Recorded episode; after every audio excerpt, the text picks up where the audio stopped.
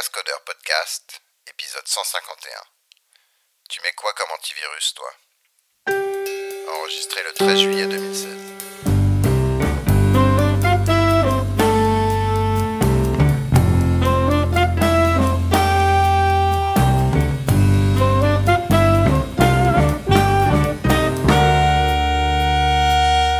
Bonjour, bienvenue au Cascodeur, épisode 151. Nous sommes le 13 juillet 2016, euh, quelques jours après la défaite cuisante à l'Euro 2016. Portugal Portugal Voilà. Il y avait main ou pas alors? Alors du coup, ça, ça, c'était comment chez toi? Il y avait un, un débat ou il y avait pas débat? Euh, Bon alors moi déjà je suis pas très très euh, pas très très football, hein. mais euh, comme j'ai pas de télé, euh, enfin j'ai pas de télé à la maison et on s'est dit on va quand même mater le match, donc on est allé euh, au bar du coin. Euh, le bar du coin, euh, bah c'était un bar français avec des supporters français, une ambiance exécrable et à 23h30 euh, lorsque le match est terminé, à 23h32 tout le monde était parti. Donc bon c'était pas la méga fête. Hein. Ouais, t'aurais dû venir chez moi parce que c'est un, c'est un coin de rue euh, avec euh, pas mal de personnes euh, d'origine portugaise. Donc Bah eux, ouais, ils ouais. faisaient bien la fête. Non, bah, À part moi, chez moi aussi, euh, dans mon coin là, dans l'Est, là, euh, il y, y en a énormément de personnes d'origine portugaise et ça klaxonnait de partout, de partout, partout. C'est fun. Ouais. Non, moi, à 23h36, euh, je dormais, voilà. Bon, on parle, on parle, mais euh, il y a une personne qui a pas encore parlé. Mhm. Et pas Oui. habituel. Est-ce que tu veux te présenter Oui, donc moi c'est Stéphanie Moilic, plutôt développeuse front, pour ça que j'ai accepté l'invitation, vu que ce qui paraît vous n'êtes pas des pros. Eh ouais, faut relever le niveau. On hein. est des pros, mais on des veut pas non plus montrer qu'on est fort partout, donc on fait semblant de, Faut relever le de niveau. rien connaître. Donc voilà. Donc voilà, normalement, elle devrait. Alors, quand on dit des bêtises, elle devrait pouvoir nous corriger. Donc ça, c'est cool. Et puis, euh, pas sûr. quand Il y a du boulot. Hein. c'est ça. Et sinon, Stéphanie, tu aimes le foot? Je non, j'aime pas ça. D'accord. C'est un truc que je non. J'adore le rugby, mais alors le foot, j'accroche pas. Ah ouais, c'est un truc d'homme au moins. Pop, pop, ça commence. Ah, bravo. euh... Parce Moi, j'aime que quand il est à partir de la demi-finale, de toute façon. Ouais. non, j'ai regardé l'écart aussi, tu vois, quand même. Pour une fois. Bon allez, on va se faire un peu de, un peu de, de dev, enfin de, de news sur les, les, le développement. Alors comme d'habitude, on commence par les langages et puis on monte euh, les stacks et puis après ça part un peu euh, dans les sujets divers et variés. Euh, le premier truc, c'est un, un retour des gens de Scala qui font le, le compilateur et qui euh, et qui justement ont trouvé, enfin ils se mettent à utiliser les fonctionnalités de Java 8 au sens JVM et puis ils ont trouvé des régressions en termes de performance euh, par rapport à ce qu'ils faisaient après. Et donc ils analysaient un petit peu ça. Et c'était notamment sur les méthodes par défaut. Il y a une une optimisation euh, de d'alignement d'inlinement qui euh, ne marchait plus puisque euh, quand la méthode était euh, default, elle était considérée comme mégamorphique par défaut et je sais pas Ouais, si vous vous rappelez, mais quand c'est mégamorphique, c'est pas bon. Arrête de nous, Mégamorphe. nous insulter avec les mégamorphes là. Non, bon, ça fait peut-être plus euh, ouais, Bioman, euh, tout ça, Megaman. Voilà. Yes. Et donc, euh, bah, c'était intéressant, c'est intéressant à lire. Euh, Et ça fait pas mal au crâne ça? Ils ont corrigé. Bah, tu le lis en dilettante, hein, je suis pas non plus un, expert. Je, je vais t'en montrer un qui donne mal au crâne euh, après. Il, est- Oh. il est dans la suite. Pas sur le JMM quand Et donc voilà, mais en tout cas c'est assez détaillé, c'est assez long, donc faut prendre, faut être à la plage. Hein. faut, faut faire au moins deux, euh, deux passages d'eau, euh, d'eau ventre. Voilà, mais en tout cas c'est intéressant de, de voir euh, ce, ce genre de feedback, de comprendre un petit peu comment la JVM fonctionne. Euh, en parlant de JVM, on va parler de Go, qui ne tourne pas sur la JVM. Et pareil, euh, Go, en fait, ils sont partis... euh, Go, c'est quand même pas mal euh, bas niveau, mais il y a cette idée de garbage collection des, des objets. Et euh, c'est au début, pas, c'était pas top top. Il y avait quand même des grosses pauses et ils ont pas mal travaillé avec les les gens qui l'utilisaient pour essayer d'améliorer ça. Et donc on les voit euh, progresser comme euh, comme la JVM a progressé euh, au niveau des, des garbage collectors. Sauf que c'est effectivement plus rapide parce qu'on a appris beaucoup de choses depuis euh, depuis Java, enfin en termes de progression, je veux dire. Et donc là, euh, il commence à s'attaquer au garbage collector sans pause entre guillemets, euh, qui est un truc que la JVM euh, sur laquelle la JVM essaie de essaient de travailler à la fois Oracle, à la fois Red Hat, Azul qui était là depuis un certain temps, etc., etc. Donc c'est même si vous intéressez pas à Go spécifiquement, c'est intéressant de voir un petit peu les, les progrès qu'ils font et, euh, et, les choses qu'ils ont qu'ils ont améliorées. Euh, la JVM sans pause, c'était pas euh, la GSR numéro 1, justement, c'est un non, vieux ça, sujet. real ça. time. Ah oui, ça c'est real time, ça. Ouais. ouais. Ouais, alors c'est encore, c'est plus restreint ça pour le coup, enfin plus contraignant pardon. Euh, alors celui qui fait mal à la tête, c'est euh, l'article sur euh, la le Java Memory Model par euh, je sais plus comment il s'appelle ce monsieur Alexei euh, Shipilev, classique. Je pense que je l'ai déjà lu, je pense que je l'ai déjà oublié. Euh, et donc c'est intéressant de, de lire. Donc il, c'est un petit peu reconstruit différemment. C'est genre des, c'est basé sur des mythes et ils disent alors voilà, vous pensez que ça fait ça, mais en fait ça fait pas ça parce que euh, potentiellement on peut faire ceci, cela. Bon, moi j'ai pas réussi à aller jusqu'au bout. Je vais sûrement m'y remettre euh, pour pour continuer. Celui-là il fait bien mal à la tête. Je vous recommande de faire euh, un sujet après l'autre pour pas vous vous bourrer le crâne. euh, dessus mais c'est un, un Il a même mis des petits dessins pour euh, pour faire avaler la pilule.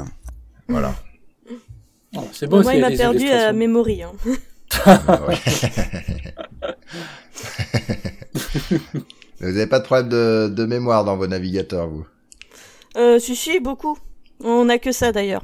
Des fois, il se souvient trop Des de choses et des fois pas assez. D'accord.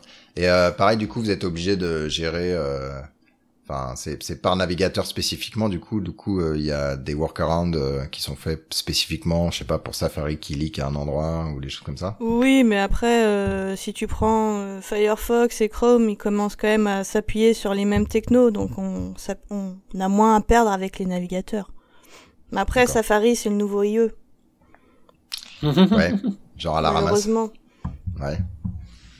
Ah bon? Ils, sont, ils sont si à la ramasse que ça, Safari?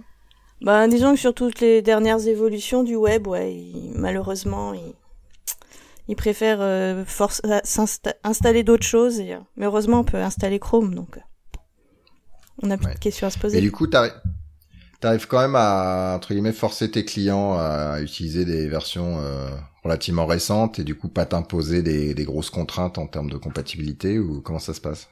Euh, comment dire euh, Forcer les clients? Non, tu peux pas. Tu peux les, leur conseiller, Nous, mais on force beaucoup. les clients tous les jours, hein, je vois pas le problème. Non, mais euh, tu essaies de développer un maximum de choses compatibles pour tous les systèmes et euh, comme ça, t'as pas de problème. Tu t'évites de faire des trucs trop euh, trop nouveaux et d'utiliser des Struts, choses qui quoi. fonctionnent euh, sur. euh, Ouais, JSP aussi. JSP. C'est bon ça. Non, non, tu Ok. euh, essaies d'utiliser des, des composants nouveaux qui sont supportés par tous les navigateurs ou presque, ou, euh, ou juste utiliser, ben, faire un peu plus de CSS, sinon ça te permet aussi des fois de pallier certains, certains problèmes. D'accord. C'est c'est pas comme si le CSS était un problème en soi. Mais non, Ça dépend les gens. c'est une feature. ouais, c'est une feature.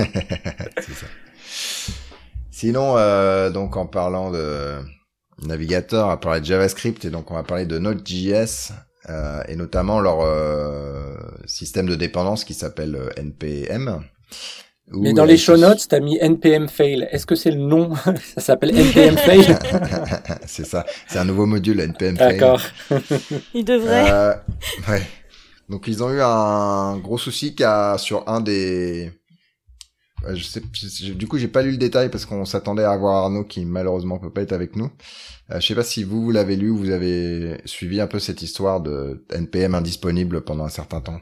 Moi, j'ai juste vu les gens râler et après, je sais pas pourquoi ça marchait pas, par contre. hein. Ah, moi, j'ai pas vu ça passer. D'accord. Euh, en gros, ouais, ils avaient le repo NPM qui fonctionnait quand tu avais encore euh, les choses dans ton cache et par contre, euh, quand tu refaisais ton déploiement, je sais pas sur EC2 en démarrant ton machin et qu'il allait directement sur NPM, le alors je sais pas si c'était certains repositories où tous les trucs étaient indisponibles et du coup euh, gros petit souci et Ah, ça bloque pas mal de gens forcément d'un coup. Ouais. Et, ça Et je me rappelle pas Internet. que Maven, pour le coup, le repository Maven, il a été indispo et que ça nous ait gêné en fait. Je sais pas si ça vous dit quelque chose. Non, c'est vrai Non, que bah non. non, non. Non. Ça dépendait de par quoi tu passais. Oui, Non, mais là c'est le proxy de la boîte. Ouais. Ouais, ou même le Nexus. Ouais, ouais, Ouais, mais bon. après, c'est on- ton Nexus, quoi. Ouais. Euh, oui. Là, c'est le NPM worldwide, ce Worldwide. qui, est, voilà. ce qui est quand même un peu dingue. Ouais. Voilà, sinon, Spock, ça doit être toi, Guillaume, non? Ouais, ou même peut-être avant, du coup, j'aurais dû mettre euh, l'autre là en parlant de. Node.js for JavaScript COBOL. Node. Ouais, voilà, ouais. il y a un super projet, Node.js Bridge for COBOL. Il a l'air top celui-là. Ah ouais, ça a l'air bien.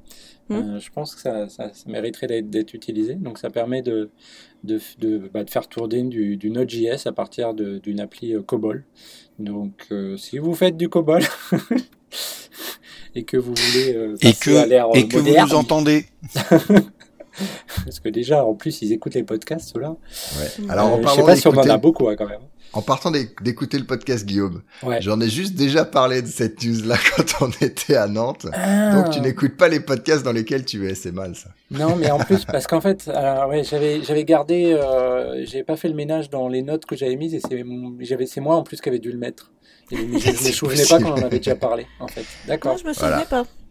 Tiens, ouais, mais toi, t'étais ben au non, fond, euh, toi, là, tu dans ton rigolais, tu- fauteuil, tu euh, Audrey, vous nous écoutiez Non, même j'ai pas, en écouté, fait. c'est moi on me dit Cobol, ça, ça fait tilt, hein. C'était euh, une autre vie, mais j'en ai fait. C'est vrai, non, t'en as fait. Oui, j'en ai J'ai fait. fait du COBOL Ah, aussi. waouh, Ouais, toi ouais, aussi. Ouais, ouais, Ah ouais, ma non. toute première mission, euh, ouais, c'était. Merde, j'ai des amis qui ont fait du COBOL, c'est pas possible. Ouais, je faisais ne même euh, les écrans en Cobol. Ah oui, non, vous êtes pas mes amis, c'est ça. Que là, ça, ça fait.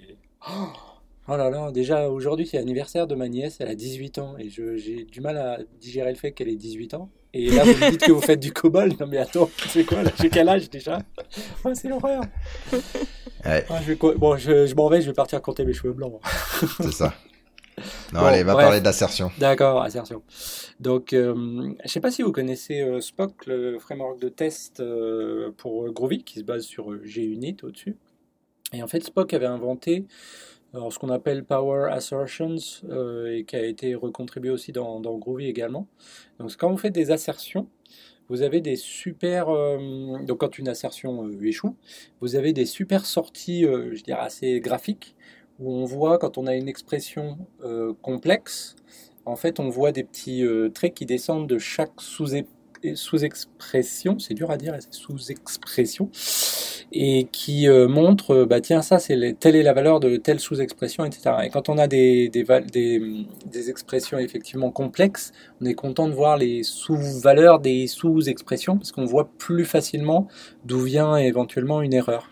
Et donc là, il y en a qui ont réussi à faire euh, bah, l'équivalent de, de ces assertions-là euh, à la Spock, mais pour Java. Alors je crois qu'ils utilisent Annotation Processing et des trucs comme ça. J'ai pas trop regardé euh, en détail comment c'est implémenté, mais du coup, ça fait des, des trucs assez sympas. Donc ça permet d'enrichir euh, et d'avoir des belles, des belles sorties. Donc, je vous invite à- Mais à et regarder alors, est-ce que c'est que pour le côté visuel alors de la sortie? Parce que moi, j'utilise pas mal Assergy, Ouais. Où tu as une fluente API pour dire Ouais, ouais, ouais. assert, that, machin, ends, with, ignore, euh, machin. Euh, mais là, toi, tu dis c'est pour euh, c'est pour essentiellement euh, la sortie, donc euh, l'output euh, qui va te dire euh, sur telle expression euh, c'est false, euh, etc. Ouais, ouais. Ouais. Donc en fait, euh, donc, par- donc là, tu as le support de base JUnit, euh, Hamcrest, les matchers et tout ça. Et a priori, alors j'avais vu, euh, là, ils ne montrent pas d'exemple avec euh, Assergy, mais euh, apparemment, ça doit être assez trivial à faire pour qu'en plus de faire tes assert, zat, blablabla, là, euh, tu puisses quand même avoir ce, cette, cette sortie-là. Ah oui, d'accord. pas- C'est pas anti, Euh, antinomique. tu rajoutes, ouais, ok, Ouais. pas mal, pas mal. Donc c'est plutôt euh, sympa. ah, donc donc ouais. ça marche pas que sur euh, le mot-clé assert, c'est ça, Bah, utilise- ça marche aussi pour les frameworks. euh, Bah là, en tout cas, il disait Assert et JUnit et Amcrest, donc les matchers Amcrest. Après, Ah oui, ils parlent de, ils disent qu'on pourrait l'étendre facilement pour AssertJ. Et Ouais. j'avais vu euh, un échange sur Twitter, mais là, du coup, c'est pas reflété là-dessus, sur des gens qui voulaient contribuer, je crois, le, le support d'AssertJ euh, également. Donc, je sais pas où, ça en est. Euh, mais voilà. Donc, c'est un truc plutôt joli. Pour ceux qui sont un petit peu perdus, c'est un petit peu comme le debugger, sauf que ça va être en au niveau de la sortie euh, texte et ça va dire bah, telle expression vaut ça, telle expression vaut ça. Donc quand vous avez pas mal de A.B.C.D, vous allez voir que A euh, ça vaut ça, B ça vaut ça, etc. Et que vous allez peut-être comprendre pourquoi vous avez euh, l'erreur. Ouais. Puis même du coup, tu vois, quand tu as des donc par exemple comme tu dis la A point enfin ou par exemple une chaîne abc.substring0.contains euh, d euh, et ben on va voir l'appel abc substring, on va voir le résultat en dessous et on va avoir ce truc là point contains d, on va voir le résultat en dessous. Et quand on a des expressions du genre a euh, plus 1 euh, fois 2, on va voir le, le résultat de Attends, c'est quoi, la les ordres des, des opérations? Donc tu vas voir le résultat sous le fois et ensuite tu vas voir le, aussi le résultat du plus. Donc c'est assez visuel et tu vois les résultats intermédiaires, ce qui est assez, assez fort, je trouve. Donc c'était une belle feature en tout cas de, de Spock et de Groovy et qui donc euh, il y, a, des trucs qui existent aussi en Scala euh, qui, qui font des trucs euh, qui ont été recopiés. D'ailleurs c'est le même euh, mec à l'origine de Spock qui avait fait pour Scala et qui a été repris après je crois par la suite et donc là ça vient aussi dans Java donc ce qui est plutôt plutôt chouette. Sinon, autre news que j'avais rajouté sur les langages, c'est .NET Core 1.0 euh, réalisé par Microsoft, euh, donc pour, euh, bah, pour Microsoft, pour Windows, pour macOS et pour Linux. Donc euh, effectivement, ils, Ils sont forts. Hein. ils sont forts, je veux dire, ils l'ont annoncé, ils avancent, et là, donc, il y a vraiment le .NET Core 1.0 et qui est disponible multiplateforme. Donc, chapeau Microsoft. Ouais. Il y a aussi ASP.NET Core et Entity Framework Core. Ouais, ouais. Alors après, qu'est-ce qui est Core et pas Core? J'ai pas zoomé. Mais en fait, c'est ça, un .NET Core. Ouais, ouais, après, je, je, je connais pas. Il, il va nous falloir un podcaster euh, spécialiste du monde Microsoft aussi bientôt, sinon ça continue. On va terminer à 10. Ouais, on va C'est ça. Euh, Bah, D'après leur franchises. site, en fait, t'as Xamarin, Mono, toute la, par- la plateforme .NET, euh, toute la partie euh, open source, et euh, pour euh, le cross-platform, donc c'est déjà pas mal. C'est vrai, tout ce qu'ils mettent. euh, Donc c'est quand même une grosse, euh, enfin, gros gros morceau quoi. C'est pas Ouais. juste un, un petit élément euh, de base quoi. Non, non, c'est. Ouais. euh, Et du coup, c'est ça qu'on supporte nous sur RHEL en fait. Donc, euh, tu, Ah oui. tu déploies tes applis .NET sur RHEL, c'est c'est via ça. Mm, mm. Yes. Ok. On va parler de middleware avec non pas le web profile, non pas le full profile, mais le micro profile. Micro-profile. Alors Antonio, Mais qu'est-ce que qu'est-ce que c'est t'as trempé Alors, un peu qu'est-ce que là-dedans c'est? Oui, j'ai un peu trempé euh, là-dedans parce que euh, on en parlera un peu après, mais euh, c'est vrai que Oracle euh, a tendance un peu à laisser tomber Java E, euh, un peu Java SE, donc euh, il y a des il y a des rumeurs, il y a des groupuscules qui se créent. Vous avez peut-être entendu parler des Java EE Guardians. euh, et Il y a des emails qui fusent, il y a des coups de fil. euh, bref, et donc euh, bah, coups de comme fusil. on parle de micro enfin comme on parle de profil, enfin de microservices euh, depuis quelques depuis quelques temps, que beaucoup de, beaucoup de players euh, ont pas mal avancé. Je pense entre autres à Red Hat avec Wildfly Swarm, mais IBM aussi euh, a une euh, a une version micro profil, euh, enfin microservice de euh, Liberty, Payara aussi, Tommy.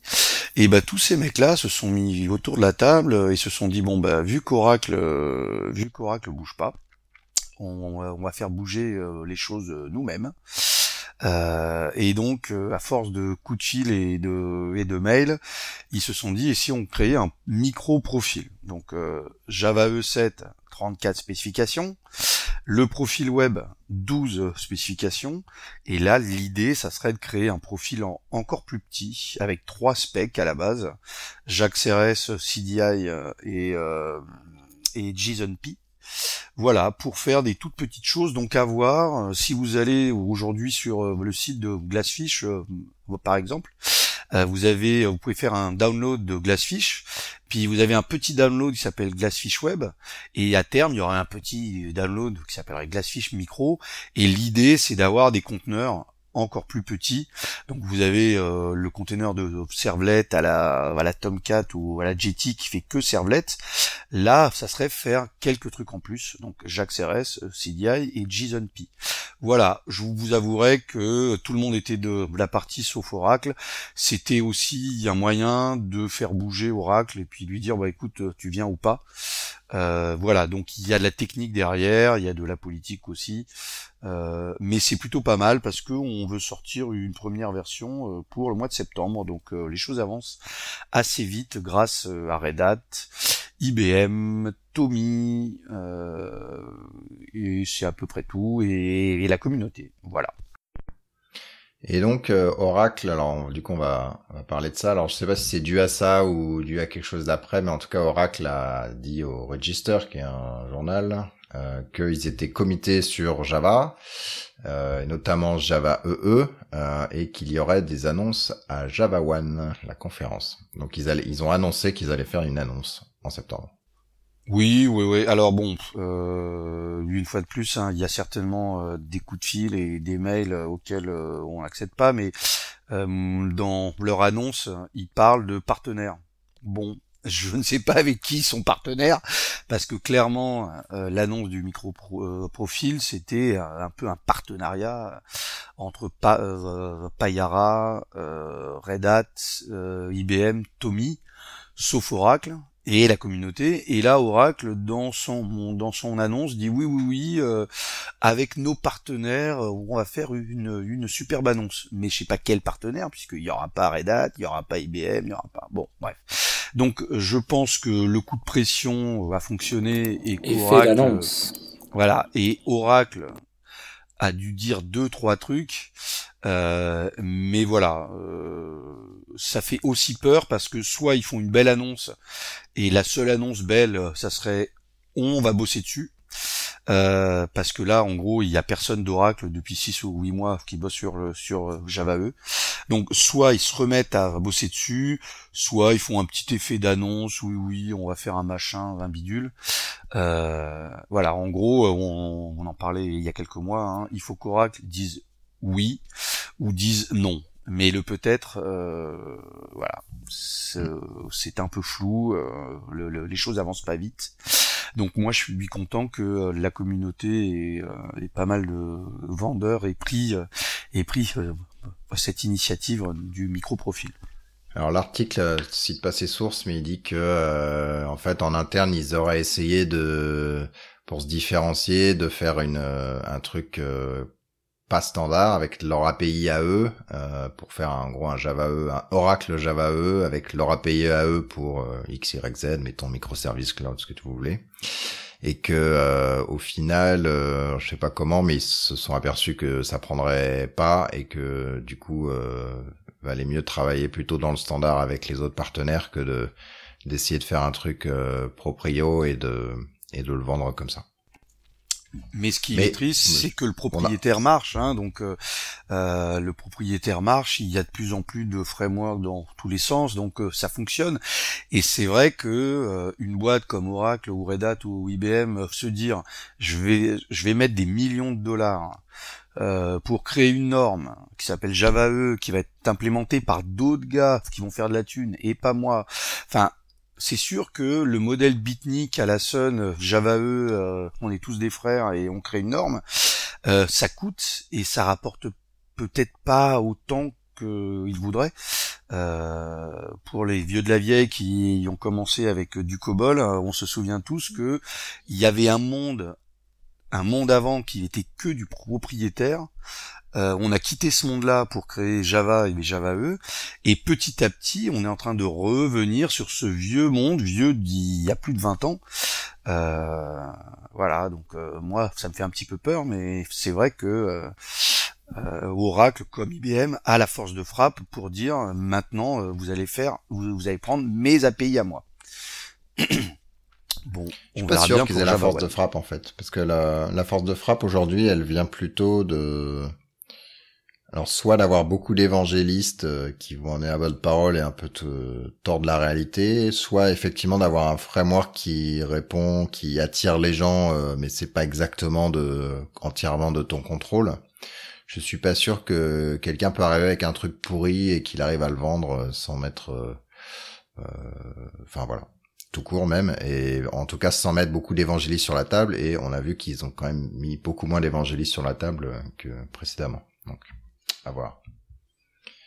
En tout cas, WebSphere 9 est compatible avec Java 7. C'est sur la page officielle des logos, euh, des logos des, des serveurs d'application euh, supportés, euh, certifiés, pardon. En tout euh, cas, on a dit beaucoup de mal euh, sur euh, Microsoft et beaucoup de mal sur IBM, mais on voit que Microsoft change pas mal et IBM aussi. Hein. moi, j'ai vu pas mal le con sur Watson et le Liberty qu'ils ont resizé, restructuré. Enfin, je trouve que IBM aussi est une boîte un peu vieillotte qui essaye de se restructurer, se faire un petit coup de jeune et ça marche un petit peu. Euh, je sais pas, c'est une bonne question. Parce que WebSphere 9, même avec WebSphere 9, je veux dire, il faut toujours 30 euh, clics pour déployer un WAR, non C'est ça? Ah, le Liberty, non. Justement, ils ont fait très très fort. Hein, ils ont fait très très fort. Ce qui est bluffant, c'est quand tu vois le WebSphere, euh, le, le gros là, et le Liberty, le, tout petit, euh, les ingénieurs d'IBM te disent que le corps est le même. Donc ils ah sont pas partis d'une feuille blanche pour écrire le Liberty, ils ont utilisé euh, les parties corps de WebSphere et ils ont fait un truc assez bluffant, chose qu'Oracle a jamais pu faire entre Glassfish et puis mmh. Weblo. Donc euh, c'est vrai qu'IBM là, il y a un petit coup de, de renouveau avec leur avec leur Watson, avec leur Bluemix, bon peut-être un peu moins sexy qu'Azure, mais euh, voilà, donc il y a peut-être euh, un revival euh, d'IBM. Bah, Bluemix c'est au-dessus, hein, c'est du. Bah, c'est hébergé par IBM Bluemix ou c'est tu peux le déployer chez. Enfin en tout cas c'est plutôt au niveau PaaS, hein, c'est pas au niveau IaaS. Enfin c'est pas au niveau Google Compute Engine, Azure ou AWS, c'est un niveau plutôt Cloud Foundry. D'ailleurs ça s'appuie sur Cloud Foundry je pense, si je me souviens bien.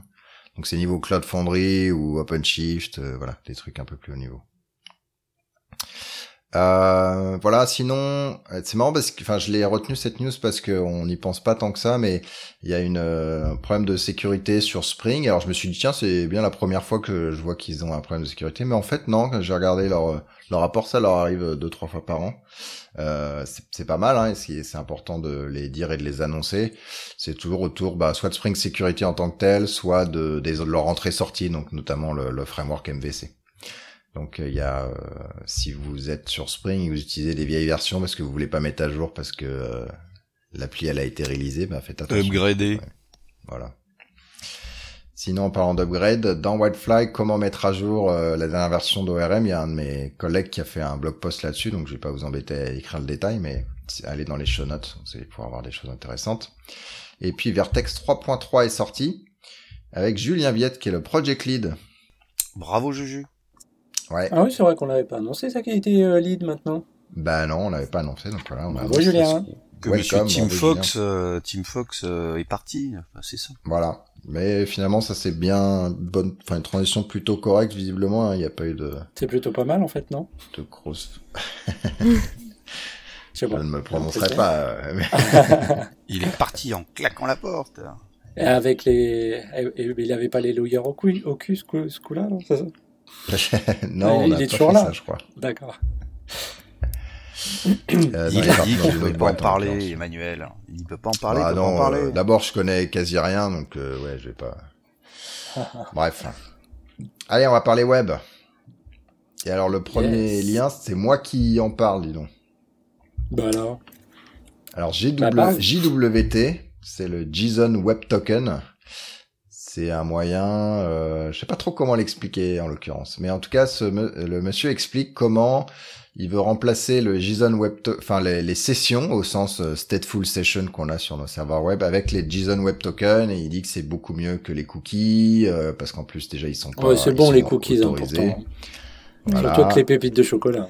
Non, c'est surtout que les JSON Web Token, ça te permet d'avoir un token sécurisé, encodé, haché. Enfin bon, c'est une sécurité en plus que tu n'avais pas forcément avec certains, certains cookies. C'est, euh, et tu stockes pas que euh, tu stockes un peu plus qu'un qu'un cookie. Moi, je peux le hacher le cookie, hein, mais après, euh, c'est en miettes, hein, c'est pas très bon. Et donc, ouais, effectivement, parce que le, le, le web token, en fait, t'es pas limité par la taille euh, max d'un cookie, c'est ça Et Non. puis t'es pas limité par le. pas Ouais, un limité gros par la durée de la session. Non, mais le cookie, il est pas li... il- Ah non, mais là, tu parles du G-Session ID ou un truc comme ça. Bah même le, le tout ce cookie, que tu mets dans les sessions. pertinente. Bah le cookie, tu peux aussi mettre une durée, une limitation de durée. Ouais, mais tu peux mettre 20 ans, donc après.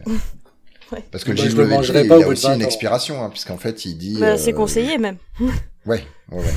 comme tout token. Voilà. Et donc, le monsieur explique euh, comment c'est trop bien.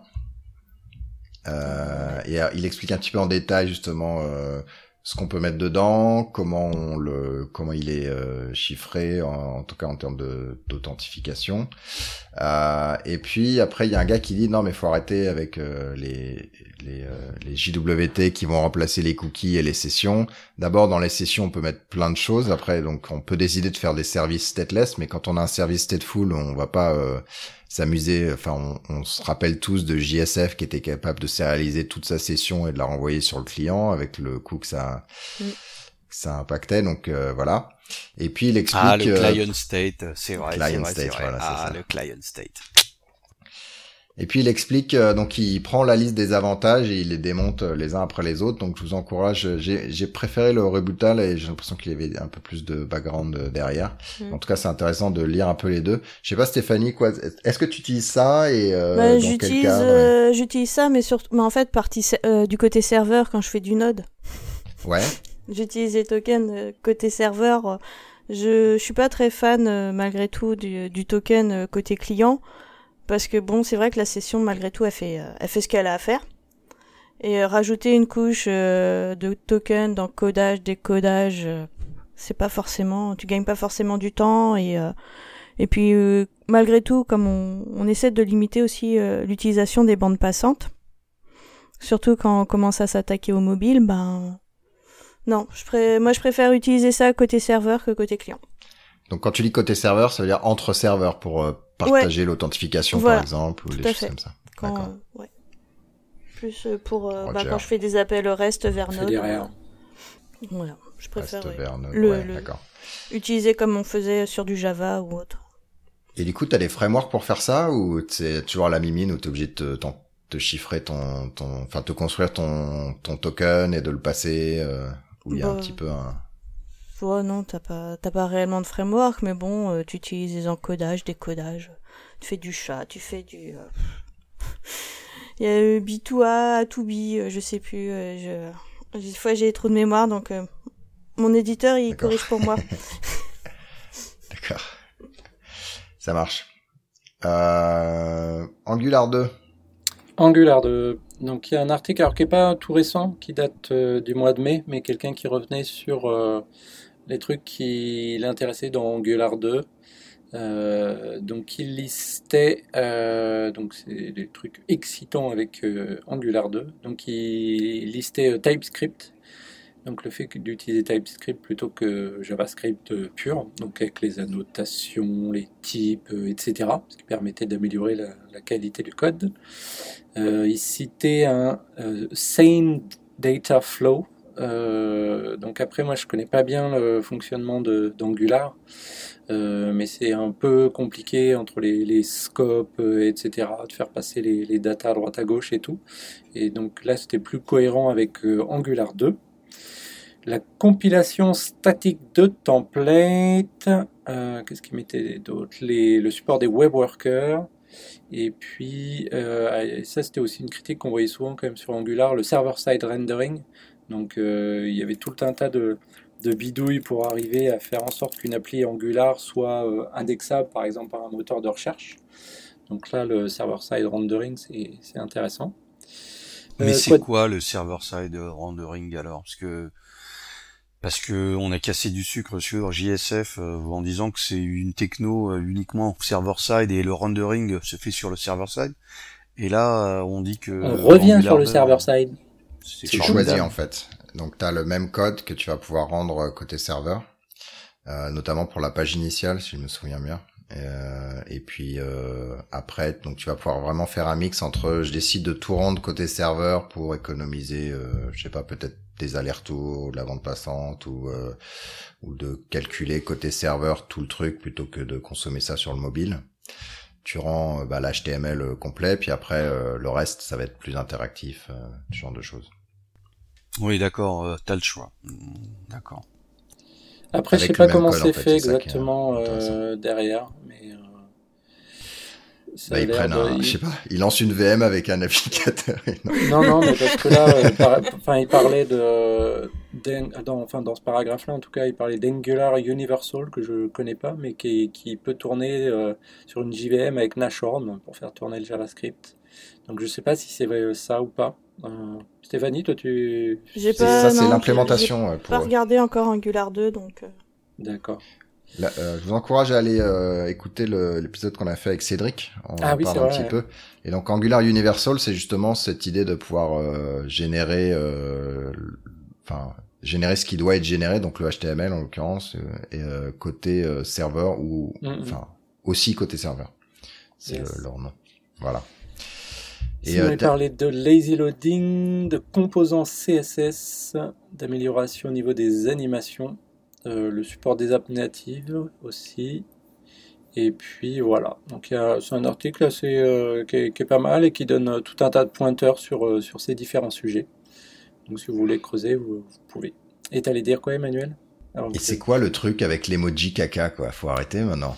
Ouais, c'est à la mode, c'est dans la moitié des slides qu'on voit maintenant sur, euh, sur Internet. c'est insupportable. c'est les micro-merdes. Ah, t'avais les grosses merdes, ah, les grosses merdes monolithiques, et ben maintenant t'as les micro-merdes, et donc ils mettent des emojis de partout. C'est mignon. C'est mignon. Mmh. Bon, Glide Gaelic. Ouais, je me suis remis à, à, rejouer avec euh, un petit framework que j'avais fait il y a longtemps euh, qui s'appelle Gaelic, qui permet euh, d'écrire des applications en Groovy pour Google App Engine. Et il y a un mec qui a fait une sorte de petite surcouche légère avec ligne de commande ou qu'on peut utiliser aussi à partir de, Gradle si on veut, pour faire vite fait des, petites applis, des, tutoriels, des trucs comme, enfin des, pas, des tutoriels, des, des mini applis, moyennes applis comme ça rapidement, des quick start, des choses comme ça assez facilement euh, et les déployer sur App Engine. je me suis refait, euh, j'ai joué avec ça et je me suis refait un petit article là-dessus qui explique un petit peu en détail comment on fait. Donc euh, voilà, chez Imless Plug, je mets un, lien vers mon article. un petit article, il est... ouais, il est assez long, mais parce qu'il est assez détaillé pour bien expliquer toutes les étapes. Donc c'est vrai que des fois on a, on a besoin, parce que c'est pas forcément pour faire des grosses grosses applis que j'utiliserai ça, euh, mais en tout cas pour des petites ou moyennes applis ou des protos, des POC et tout ça, c'est sympa de pouvoir héberger ça euh, quelque part. Et euh, bah, avec App Engine et puis ça, ça se fait super bien, super vite quoi. C'est ça qui est cool. Et après j'ai rajouté, donc on est toujours dans le web, j'ai rajouté une autre sous-section sur JavaScript et CSS. J'ai vu deux articles que j'ai trouvé du coup intéressants. Euh, que je voulais partager. Donc, euh, on, voit de plus en plus, euh, enfin, c'est pas que lié à npm fail, hein, mais on voit de plus en plus de, en JavaScript, tu utilises un, package pour tout et pour rien. Et les, la plupart des, des projets aujourd'hui qui font du JavaScript euh, va utiliser Lodash ou underscore pour euh, ne serait-ce que faire des itérations, des boucles, des trucs comme ça, alors que finalement, dans les versions suffisamment récentes, en tout cas de JavaScript, bah, il y a déjà toutes ces, choses-là qui sont déjà disponibles. Et du coup, bah, tu n'as pas forcément besoin d'utiliser une librairie comme Lodash ou underscore pour faire ça. Et de même que tu n'as pas besoin de librairie, bah, des fois il y a certaines choses qu'on avait tendance à faire avec euh, du JavaScript qu'aujourd'hui on n'est plus obligé de faire en JavaScript, mais le CSS, les CSS euh, voilà 3 euh, suffisamment récents, bah, tu veux faire des accordéons, tu veux faire des, menus, tu veux faire des trucs comme ça, tu n'es pas obligé de le faire et d'utiliser du JavaScript pour faire ça, mais le CSS peut faire ça très très bien. Donc, euh, il montre tout un tas d'exemples, euh, voilà, comme par exemple on des accordéons, des menus et autres. Et euh, pour l'article sur l'Odash, il te montre ben voilà comment tu fais en Lodash et puis voilà comment tu peux faire déjà aujourd'hui en, JavaScript. Donc c'est sympa de voir qu'on n'a pas forcément besoin ou de JavaScript ou de librairie JavaScript particulière. Et Stéphanie, tu fais, c'est quoi ton retour, toi? Tu t'es plutôt dans le camp, euh, ouais, on va utiliser ce morceau de JavaScript euh, plutôt qu'autre Euh, chose. et ben, pour avoir eu des soucis avec l'Odash ou underscore, euh, si je peux le faire plus simplement en JavaScript natif, Tu le fais. Ça fait quoi l'Odash et underscore en fait? Bah, en gros, euh, bah, tu t'en sers pour faire des tests, des recherches euh, dans des tableaux, tout ça, mais tu te retrouves avec des objets alors que t'attendais juste une chaîne de caractères. euh, c'est un peu les travers de, de ces librairies. C'est un peu les trucs, euh, tu sais, euh, à la mode fonctionnelle. Tu veux faire un find sur une collection, faire euh, des choses comme ça. C'est, c'est, c'est... Mais alors qu'en fait, finalement, c'est, c'est déjà supporté par JavaScript. Donc, tu sais, des maps, des reduce, des filters, des each, des, des choses comme ça. Tu peux faire ce genre de choses-là, par exemple, avec euh, l'Odash et Underscore, entre autres choses. D'accord, ok. Mm. Bon, Et sinon, ben, pour ouais. euh, être rentré un peu dans le, dans le CSS, euh, c'est vrai que quand tu arrives à faire une jolie animation en CSS, bah, pourquoi s'embêter à mettre du JavaScript Ouais. Bah, Qui ça sera pas forcément supporté CSS par euh, tous par- les navigateurs. Ça dépend de la taille CSS par rapport au JavaScript, mais si effectivement le code est de taille comparable ou mais ou plus plus simple à lire, euh, ouais, autant se. Et du coup, c'est ma question, c'est est-ce que euh, il faut vraiment être CSS ninja pour arriver à le faire ou euh, finalement on s'en sort euh, peut-être qu'avec les précompilateurs euh, de CSS, euh, il y a des choses un petit peu encapsulées en Euh, fonction, je sais pas. Il y a, les précompilateurs aident bien, mais moi, perso, je les utilise pas. Voilà, déjà, euh, D'accord. je les trouve compliqués des fois à mettre en place. Tu rajoutes euh, une couche de précompilation dans ton grunt ou euh, voilà, donc euh, Mhm. t'as un peu de conf à faire. Tandis que si tu fais en CSS, bah c'est sûr, euh, au début tu t'en t'en chies un peu, mais après une fois que t'as compris comment ça fonctionne, c'est surtout en fait, il faut bien comprendre, c'est les notions d'ID, de classe, et une fois que t'as compris et que tu, tu décomposes bien ton, ton écran avec euh, les morceaux que tu veux bouger, une fois que t'as as bien assimilé ça, ben euh, c'est beaucoup plus facile à mettre en place finalement que que d'avoir ton JavaScript qui va te faire oui mais j'étais pas dans le bon sens ou alors il a pas rechargé euh, donc voilà. Ou ça recharge plus que ce que ça devait euh. D'accord. donc je pense qu'il y a un moment c'est faut se décider à, rentrer un peu dans, le CSS les applettes sont mortes Ah bon? C'est pas vrai. pas Ouais, mais ça- attends, attends, faut, faut pas lui, faut pas lui dire comme ça, Antonio, on lui avait pas encore dit. Ah, fallait prendre des gants, là. oups Oh là pardon là, moi je, moi j'ai vachement mal. hein. Oh là là, là je me suis mis à TypeScript, en- encore ça va. Euh, la partie euh, langage, mais alors après, lorsque je l'intègre avec de l'Angular 2, les CSS, et oh là là là, moi je suis totalement perdu moi en CSS.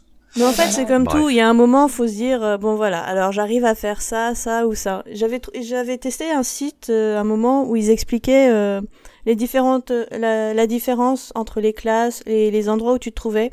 Et en gros, euh, t'avais une Ah table. oui, c'était mythique ça. fallait que tu mettes un concombre, fallait que tu mettes des tomates. c'était génial quoi. Tu euh, j'étais jusqu'au bout et c'est vrai que tout d'un coup bah tu dis ah oui, c'est comme ça que ça fonctionne et je pense qu'il faut passer un moment par cette étape, se dire c'est comme ça que ça fonctionne et pas ouais. autrement et, euh, c'est comme tout le Java euh, quand tu as commencé à rentrer dedans ben pff, au début c'était pas facile non plus.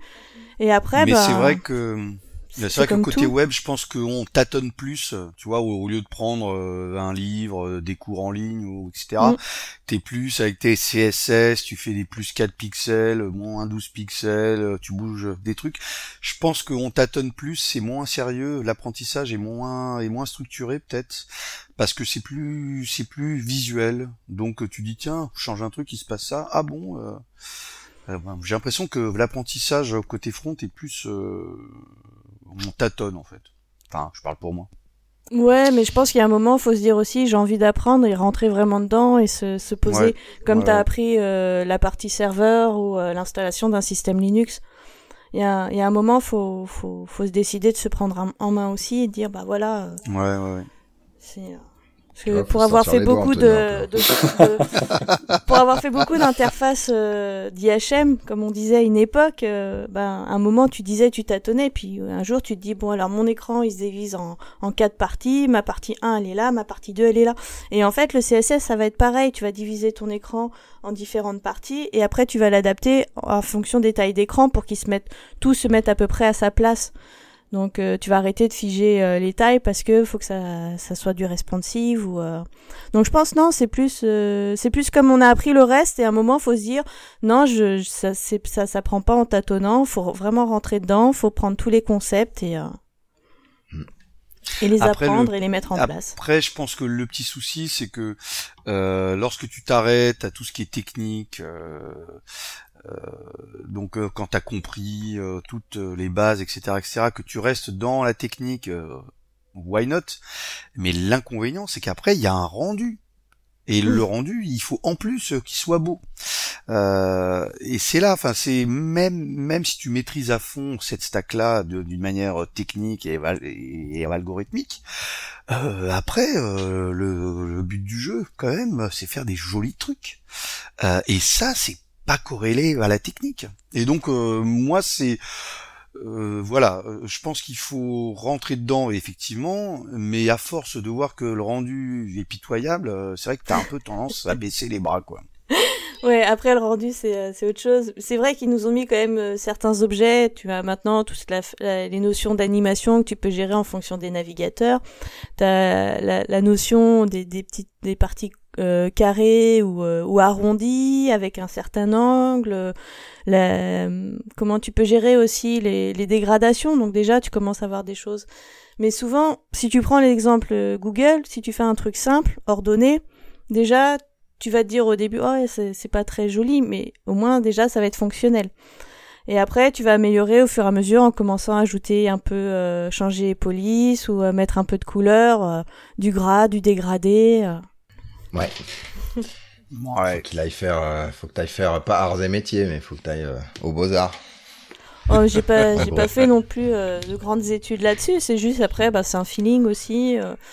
des fois, je fais des écrans très sobres, beaucoup de blanc, un titre en noir, voilà. Et des fois, je m'amuse, je mets un peu de couleur. J'aime bien le violet, alors j'en mets des fois un peu partout. Ou alors, au bout d'un moment, je me dis, oh, il y en a trop. Donc voilà, c'est. Donc tu remets du vert. Exactement. Ça marche. On va passer aux data. Euh, Neo4j, vous savez, ils ont sorti un nouveau euh, protocole d'interaction entre le client et le serveur qui s'appelle Bolt, je me souviens bien. Et du coup, ils avaient écrit leur nouveau driver au pluriel avec ça, notamment celui en Java. Et puis, ils ont fait leur driver JDBC maintenant qui, discute via Bolt, donc euh, qui vient de sortir. Donc, si vous utilisez euh, Neo4j avec ça, ça peut être intéressant pour vous. Euh, et puis euh, ça, ça doit être. C'est moi. Euh, il y a GitHub là qui a, qui a, sorti. Donc je sais pas si vous saviez, GitHub, il y a un, il y a un projet qui s'appelait GitHub Archive qui donne en fait toute, toute l'historique de code de GitHub, mais qui est archivé, il faut télécharger, et si on veut en faire quelque chose, c'était pas super, super pratique. Et là, GitHub et Google, ils se sont mis d'accord pour reprendre cette archive-là et la mettre sur BigQuery. Donc BigQuery, c'est l'espèce de méga, euh, comment on appelle ça? Euh, Data Warehouse, euh, Analytics, etc. de, Google, là, et qu'on peut, sur lequel on peut faire des queries avec du SQL et même du JavaScript. Et en fait, il y a eu quelques articles intéressants qui ont pris donc l'archive de GitHub et qui ont analysé un petit peu, bah, par exemple, le code Java, le code Go. Et moi, je me suis amusé à faire la même chose avec le code Groovy. Et en fait, euh, bah, tu prends tous les projets de GitHub, euh, tu prends tous ceux où il y a des fichiers, euh, enfin Go, Groovy, Java, et après bah, tu, tu les analyses, tu, tu, les splits en lignes de code, tu regardes, je sais pas, est-ce qu'ils utilisent plus tel ou tel package, est-ce qu'ils importent telle librairie, etc. Et tu peux faire des stats assez intéressantes.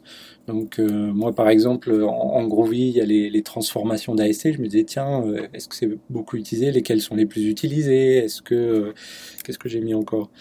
Euh, quelle est la, répartition euh, en taille euh, de, des fichiers Groovy? Est-ce que c'est surtout des petits fichiers style des petits scripts ou alors c'est des grosses classes de, de 1000 lignes ou, plus?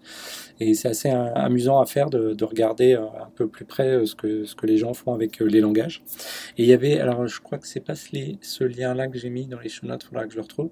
Il y en a un qui montrait aussi l'évolution en fait. donc ils ont splitté le l'archive euh, aussi par année pour le langage Java et tu vois l'évolution des imports d'une année sur l'autre. Et euh, c'est assez amusant de voir. euh, Enfin, du coup, je me rappelle plus les conclusions de celui-là, je l'ai pas sous les yeux. Mais, mais du coup, Moi, tu j'étais un peu a- déçu des conclusions en l'occurrence, mais Parce qu'en fait, tu enfin, vois quand je même trouvais que pas ça hyper intéressant. Mais Ouais, bon.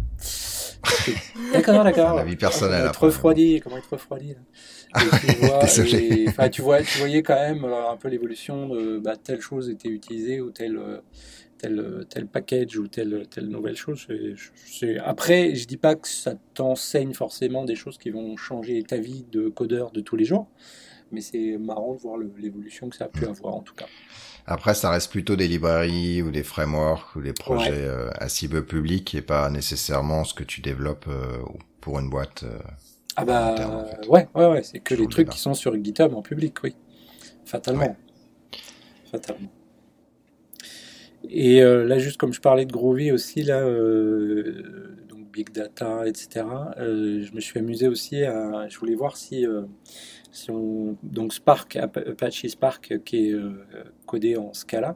En fait, il y a une librairie euh, enfin, qu'on peut utiliser à partir de Java ou aussi à partir de Python. Et je voulais voir aussi si on pouvait l'utiliser avec du Groovy. Donc, comme c'est quand même des interfaces, du bytecode, tout ça, on peut effectivement utiliser Groovy pour créer ces, ces batchs Spark. Mais du coup, j'ai trouvé que l'API, des fois, elle, resurface euh, des choses de Scala, alors que ça devrait euh, abstraire, s'abstraire totalement du, langage, en fait. Donc, euh, j'étais un peu déçu par l'API Spark, mais bon, je l'ai pas encore non plus utilisé beaucoup euh, sur des grands cas concrets. Mais j'étais un petit peu mitigé sur, sur les API de Spark en jouant avec ça. Donc j'ai fait un article Même- là-dessus si vous voulez le, le lire. Même l'API Java de Spark, en fait, c'est ça? Ouais, l'API Java de Spark, des fois tu es obligé d'utiliser des classes euh, du genre euh, tuple, je sais pas quoi, de, de Scala. Alors que Ah oui, ça, ça pue, c'est montrer un peu un détail d'implémentation, tu vois. Il Hmm. devrait y avoir des, des belles interfaces Java euh, complètement agnostiques, de, que ce soit du Groovy, du Scala, du n'importe quoi. Ça devrait être euh, voilà, juste des interfaces euh, qui ne font pas apparaître ce genre de, de classe euh, d'implémentation de, du langage, quoi, tu vois. Ouais. Une, une API vraiment clean. Du, coup, je l'ai pas trouvé clean. Voilà. Euh, sinon, on va passer à l'infrastructure. Euh, Il y a Kubernetes 1.3. Alors, je sais plus qui est sorti dans le euh, dans le sens. Je crois que c'est Docker avant, mais bon, c'est pas grave. Euh, Kubernetes 1.3 qui est sorti. Kubernetes, c'est un orchestrateur au-dessus des conteneurs, euh, notamment Docker, mais pas forcément que, euh, qui est qui est sorti de chez Google et qui est euh, où il y a pas mal de, de contributions, notamment de nous, puisqu'on on appuie OpenShift sur Kubernetes. Et euh, donc la version 1.3, elle rajoute un certain nombre de trucs. Le truc que j'ai j'apprécie bien, notamment dans leur vision, c'est le la notion de service stateful. Et donc ils ont euh, en fait avant les donc il y avait ces notions de, de pod là, qui étaient un ensemble de containers qui pouvaient être euh, détruits un petit peu ben, quand on en avait besoin, recréés, etc. Donc euh, quand on essayait de garder de la donnée là-dedans, c'était toujours euh, c'est c'est c'est compliqué. Euh, et là, ils introduisent cette notion de, de ce qu'ils appellent les pet sets, à l'opposé au, au bétail, hein, donc là, les animaux domestiques versus le bétail. Et donc ça montre bien, bah voilà, ce truc-là, il est stateful, donc un, faut faire attention, et deux, du coup, il y a des sémantiques un petit peu différentes, et du coup, on va pouvoir construire plein de choses, notamment pour les data grids. euh, ou tout ce qui, voilà, les bases de données relationnelles, euh, du Kafka, etc. Pour pouvoir construire des choses au-dessus de cette primitive Kubernetes qui vont être euh, plus intéressantes. Et c'est vrai que j'aimais bien l'analogie là, cattle et pet, donc bétail et animaux de compagnie, dans le sens où le bétail, euh, entre guillemets, tu t'en fous, tu peux le désinguer, euh, enfin, t'es pas attaché euh, euh, émotionnellement avec euh, ta vache ou ton petit cochon, alors que finalement, ben, un chat ou un chien, euh, voilà, c'est c'est un membre de la famille euh, et il a des datas, du coup, tu, tu, tu veux pas le désinguer comme ça, sinon ta fille elle va pleurer et tout, donc c'était rigolo quoi. Mais du coup là C'est pas mal, là ils ont euh, là sur le blog de Kubernetes, là ils font là toute la semaine, ils font un ou plusieurs articles par jour sur euh, la sortie de Kubernetes 1.3. Et là du coup j'ai mis euh, deux, deux des articles que j'ai vus de, du début de la série là, donc euh, sur l'autoscaling avec Kubernetes. Euh, donc qui permet de voilà euh, d'avoir euh, autant de nœuds et selon certains critères d'autoscaler d'avoir plus de nœuds sans avoir à manuellement dire ouais bah maintenant je veux plus de nœuds pour, pour tel truc pour telle tâche Et l'autre truc que j'ai trouvé intéressant aussi, c'est Minikube. Alors je sais pas si, on l'écrit comme ça. Minikube pour pouvoir lancer en fait le cluster en local facilement pour pouvoir tester ce qu'on fait. Ça me fait, ça me faisait penser un peu à Docker for Mac et compagnie où du coup bah tu peux vraiment plus facilement tester ça de, de chez toi. Donc il y a des articles là-dessus qui sortent cette semaine. Il n'y avait pas déjà de l'autoscaling dans les versions d'avant? En tout cas, je sais qu'ils ont bossé à améliorer Alors, les choses. y a, mais je me ouais, rappelle il y a, plus, euh, je crois qu'il y a la notion d'autoscaler euh, et tu peux implémenter, tu pouvais déjà implémenter, parce que c'est pas euh, Ray qui avait fait une présentation à Devox là-dessus d'ailleurs, où il crée son propre autoscaler euh, Kubernetes. Me semble qu'il avait fait une présentation Après, c'était un service que lui déployait qui manipulait les API. Kubernetes pour euh, lancer plus de pods ou en enlever. tu, en fait. donc on peut, on pouvait le faire, mais là ça a l'air d'être vraiment built-in euh, de manière euh, plus, plus simple quoi, Hum, style configurationnellement, je sais pas comment on peut dire ça.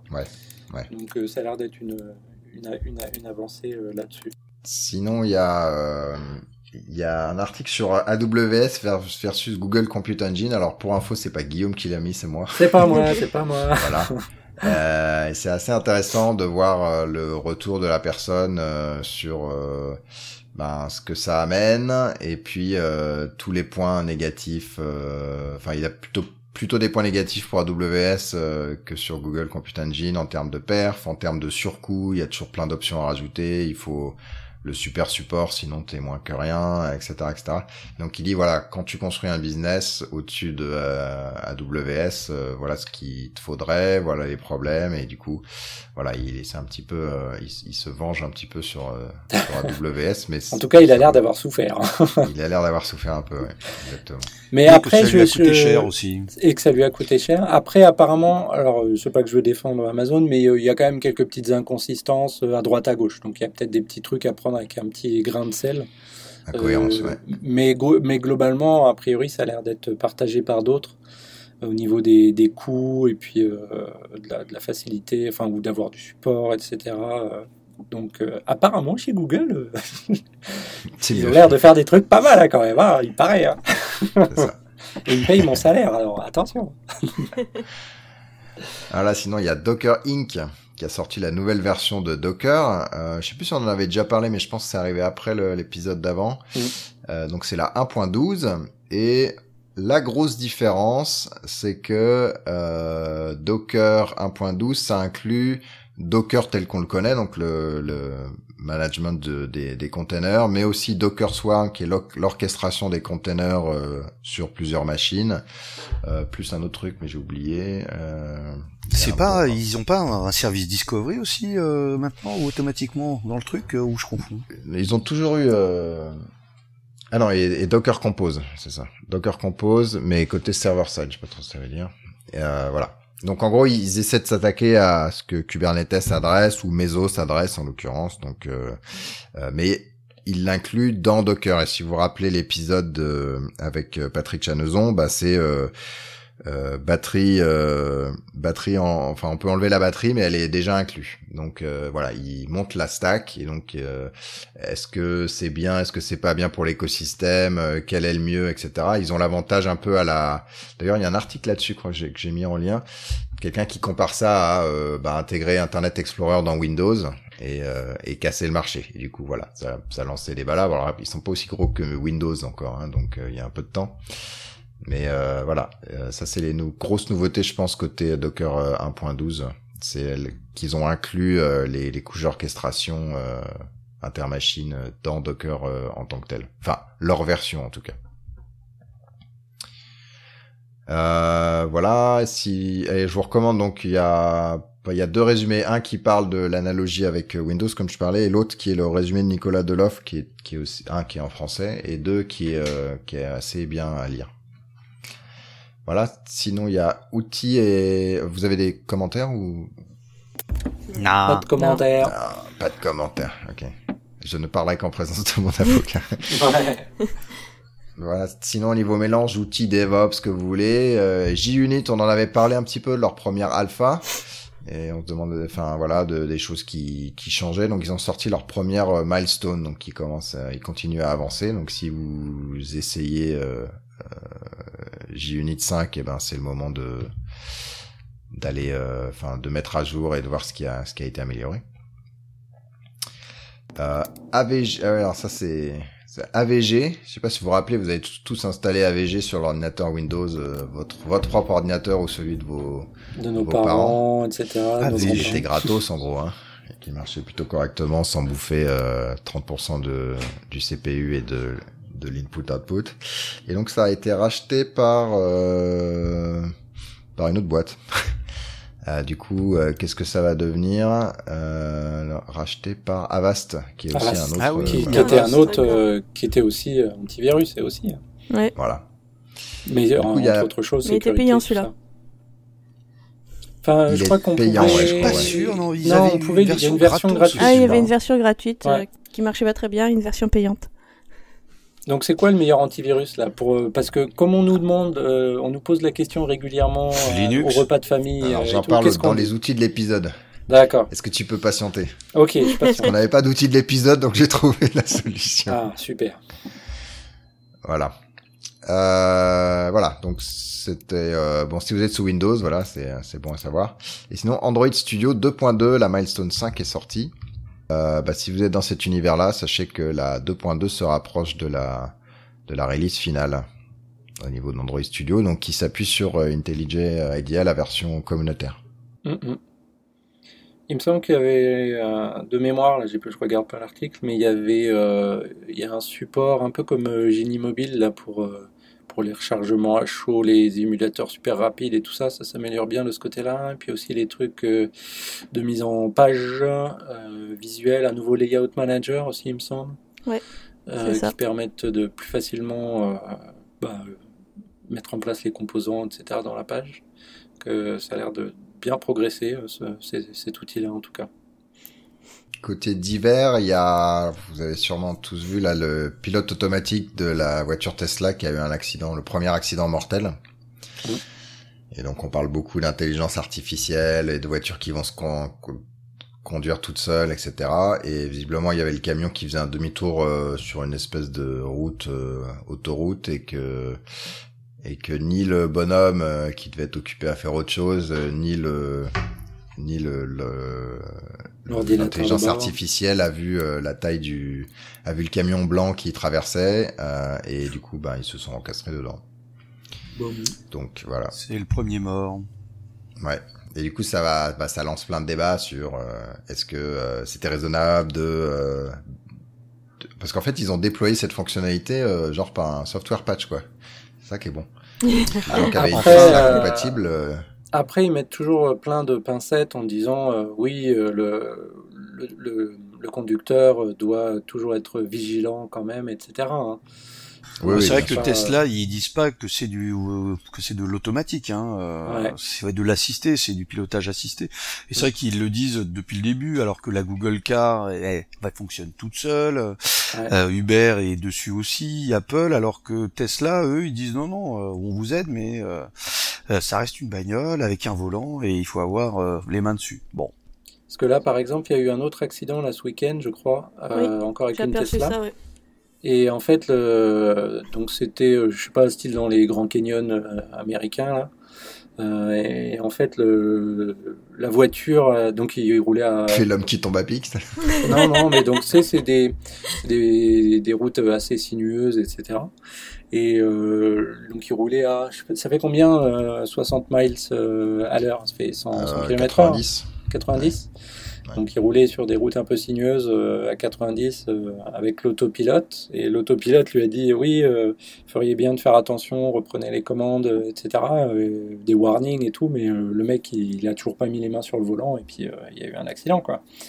Donc il y a quand même pourtant des warnings, des avertissements disant faites attention, c'est pas non plus, ça veut pas dire que qu'on peut pas avoir d'accident avec l'autopilote. L'autopilote c'est une aide à la conduite qui automatise un peu les choses, mais c'est pas, faut, ça se pallie pas, ça pallie pas le, le- le fait qu'il faut qu'il y ait quand même encore un pilote humain dedans. Et je sais plus où moi, mais j'avais lu des trucs super intéressants là-dessus parce qu'en fait les- l'industrie qui a le plus de retours là-dessus c'est les c'est l'aviation Ah oui. parce qu'ils ont euh, cette notion d'autopilote et leur grand défi c'est que l'autopilote euh, quand tout va bien euh, il est là et puis dès que ça va mal il est pas là mais du coup ça demande à l'humain d'être euh, genre euh, tranquille en train de lire son journal et d'un coup de passer en mode super actif Ah euh, au moment où c'est la panique et il a très peu de temps pour réagir. Et donc c'est un c'est un modèle euh, très difficile. Et comment et, quand l'humain il fait rien, bah il a tendance à s'ennuyer, à penser à autre chose, etc. Et donc même s'il lit pas son journal euh, littéralement, il voilà. Et donc c'est un vrai défi ça, de euh, comment est-ce que l'autopilote peut anticiper assez pour prévenir la personne pour qu'elle Ah oui. euh, elle reprenne la main euh, correctement là-dessus. Bon après t'as les débiles euh, qui veulent pas reprendre la main, mais ça c'est un, un débat. Par contre, euh, quelques semaines avant, il y avait un, un article euh, qui disait que euh, c'était en Grande-Bretagne la première, euh, le premier assureur qui assurait les euh, les, voyeux- euh, les voitures automatiques et les voitures euh, comme ça en mode autopilote. Ah, Donc, euh, a priori, il y aurait un assureur qui assurerait en Grande-Bretagne et c'est le premier assureur européen. Donc c'était euh, voilà. il, il assure. alors. Il assure. Donc c'est pas que du, enfin ça va se passer. Hein. euh, si les assureurs euh, s'y mettent, c'est que. euh, Mais il y a un tweet aussi de AXA qui dit euh, nous on garde de confiance dans la Tesla. Ah bon? D'accord. D'accord. J'étais en train de chercher et euh, nous continuons à penser que Tesla a le potentiel pour révolutionner l'industrie automobile. Bon, c'est Deutsche. Bank, mais euh, c'est quand même AXA qui le retweet. Bon après statistiquement, euh, je pense qu'il y aura toujours plus de morts euh, d'accidents avec euh, des êtres humains au volant qu'avec des avec des Bah, autopilotes. ça hein, mais- truc, ouais. Mais quand il y en a un, c'est vrai qu'on cherche la faille, enfin, on cherche la faille zéro. Mais c'est juste pas possible. Enfin, il y aura Ouais. toujours des morts. et Il y en Bah, aura mille fois moins, mais il y en aura toujours. On nous fait la même Ouais. chose avec les accidents d'avion, euh, les accidents de train. Dès qu'il y a un accident, de toute façon, c'est euh, il faut trouver un responsable. hein. Ouais, mais alors l'industrie euh, d'aviation, elle avance très lentement, mais elle a fait ses révolutions. Par exemple, euh, les commandes qui sont passées de mécanique à entièrement électronique sur un bus partagé, c'est, je crois que c'est Airbus hein, qui avait fait les premiers. Ça foutait la chocotte à tout le monde parce que t'avais un joystick au lieu du gros euh, manche à balai euh, Ouais, qui sur lequel littéralement tu tirais. Voilà, c'est ça. Maintenant, ça nous fait rigoler, mais en fait, les pilotes, ils étaient carrément pas chauds. Hein Ouais, mais ouais. ils ont réussi à faire cette transition. Mm. Et avec la régulation de malades, avec euh, des pilotes qui étaient pas forcément tous euh, hyper euh, chauds et motivés, avec des passagers qui, euh, non, t'as toujours des gens qui ont peur de l'avion, etc. Donc je pense qu'on va y arriver, mais effectivement on peut pas y arriver en en, en cinq ans euh, comme euh, Elon Musk aimerait, j'imagine. Enfin, le gros gros challenge, c'est que euh, des pilotes, euh, il, y en a mille en France. Euh, ils sont, ils sont, ils sont formés en plus euh, comme des malades, des heures et des heures et des heures. Euh, des automobilistes en France, il y en, il y en a potentiellement euh, 50 millions et ils ont, ils ont leur permis avec une vingtaine d'heures. donc c'est quand même pas pareil, quoi. Ouais. Le gros challenge, c'est mettre une bagnole comme ça dans euh, les mains de Madame Michu. Ouais. Euh, c'est 50 millions de personnes. euh, un Ah, Madame Michu, si elle me prêtait sa Tesla, ça me ferait plaisir. Ok, on va aller en organisation, communication politique. Euh, les smart contracts, je sais pas si vous avez vu là, ce fameux DAO là, distributed, je sais pas quoi. Euh, et il y a eu le premier hack d'un smart contract en gros. Euh, un smart contract, c'est un, notamment sur la plateforme Ethereum, euh, euh, qui s'appuie sur une blockchain qui est pas la blockchain de, Bitcoin mais une autre. Euh, et tu peux définir des contrats, euh, tu déploies le code et puis tu as des gens qui disent bah OK je fais ça ou pas OK je enfin OK je fais ça et à ce moment-là il y a une compensation qui est prévue si je sais pas peut-être le, le calcul ou l'exécution du truc. Et euh, il y a un gars qui, bon, bah, qui a regardé le code, euh, qui a trouvé une faille et qui euh, en gros a réussi à pomper euh, je sais pas combien de millions, 40 millions de dollars euh, de sur le fond euh, qui était là pour un peu tester euh, tester les smart contracts mais dans la vraie vie. Et ce qui est intéressant c'est qu'il y a un vrai débat dans cette communauté. Euh, premièrement tu peux pas redéployer un contrat. Pour eux euh, le redéploiement ça prend euh, plusieurs semaines donc là nous on parle de continuous intégration etc mais en fait c'est comme euh, les boîtes à l'ancienne. Ils mettent plusieurs semaines à déployer le patch. Et là, ça pose un problème puisque il y a une faille qui fait que l'argent il peut partir et les investisseurs on perdent tout au fur et à mesure quoi. Donc il y a un gros débat du genre ben est-ce que on bloque le truc? Mais c'est un peu contre nos règles de distribution et pas de de banque centrale qui peut euh, définir arbitrairement des, des règles Est-ce qu'on essaie de contre-attaquer le gars et en lui repiquant son argent? Mais après, est-ce que c'est légal de repiquer son argent ou pas? Puisque il n'y avait pas vraiment de spec, le, la spec est le code, quoi. Et du coup, euh, bah, le gars, il a trouvé une faille, il a trouvé une faille, quoi. Donc ça se trouve, c'est légal, voilà.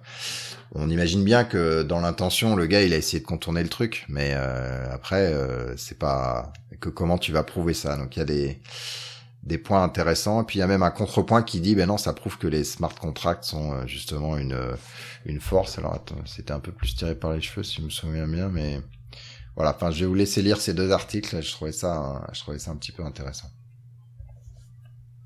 Vous avez suivi un peu ces trucs là, le DAO hack Ouais, moi j'avais lu un truc euh, au tout début. Euh, les mecs disaient, euh, en fait, on, se rend compte que c'est c'est Ethereum qui a fixé le patch, donc c'est pas si distribué que ça en fait. ils disaient, on est bien en train de montrer là que Ethereum euh, a la main mise euh, là-dessus, c'est pas si distribué que ça, et il y a que eux qui sont en possibilité de euh, de patcher et distribuer à cette vitesse-là le nouveau patch. Donc l'article était un peu critique en disant bah le modèle distribué en fait il est centralisé par moment. bon, voilà. Bah, Internet c'était méga distribué et puis ça s'est recentralisé énormément euh, à l'usage en fait. C'est peut-être la même chose qui, qui se passera. Voilà, donc ça c'est pour que vous puissiez réfléchir cet été. Euh, au lieu de coder, vous réfléchissez à ces choses. Ouais, mais l'été, on pense plutôt aux dumb contracts plutôt qu'aux smart contracts. on a envie de se laisser aller, non? Je sais pas. Ouais, on pense pas au contrat en fait. Ouais, du tout. Ouais. on oublie un peu, je pense. Voilà, sinon l'outil de l'épisode. Ah c'est Windows Quel est Defender. Qu'est-ce qu'on peut mettre comme antivirus chez Papy Mamie? Bah, mets Windows Defender. Il est déjà de base dans Windows et tu te fais plus chier. Point final. Et eh ben voilà. Et c'est à partir de quel Windows ça? Le tout dernier Tu m'en demandes trop. Non, non, même avant. Il y a... Ça fait un certain. Alors, il, a eu plusieurs noms différents, mais c'est la même technologie qui a évolué euh, depuis un certain temps. Alors, s'ils ont encore XP, je sais pas. mais, pas? Euh, non, alors c'est ça les différences, c'est qu'il est ah. désactivé par défaut versus activé par défaut. Ensuite, il laisse la main quand tu installes un antivirus, euh, autre, etc. D'accord. Euh, écoute, euh, moi je trouve que c'est au moins c'est ça marche plutôt bien. Ils essaient pas de vendre tes, enfin au moins quand ils essaient de vendre tes données, c'est de toute façon les données que Microsoft, que tu avais déjà données à Microsoft. Et il euh, n'y a pas de barre euh, Ask, euh, je sais pas quoi, installé dans ton navigateur. Voilà, il y a moins de moins de soucis là-dessus. Et tu te dis pas de payer pour avoir les versions encore bah, plus à jour. Des, tu l'as déjà payé, quoi. Voilà. Ouais. Après, après, le débat dans leur industrie, c'est qu'effectivement, on voit qu'il y a une consolidation. Hein.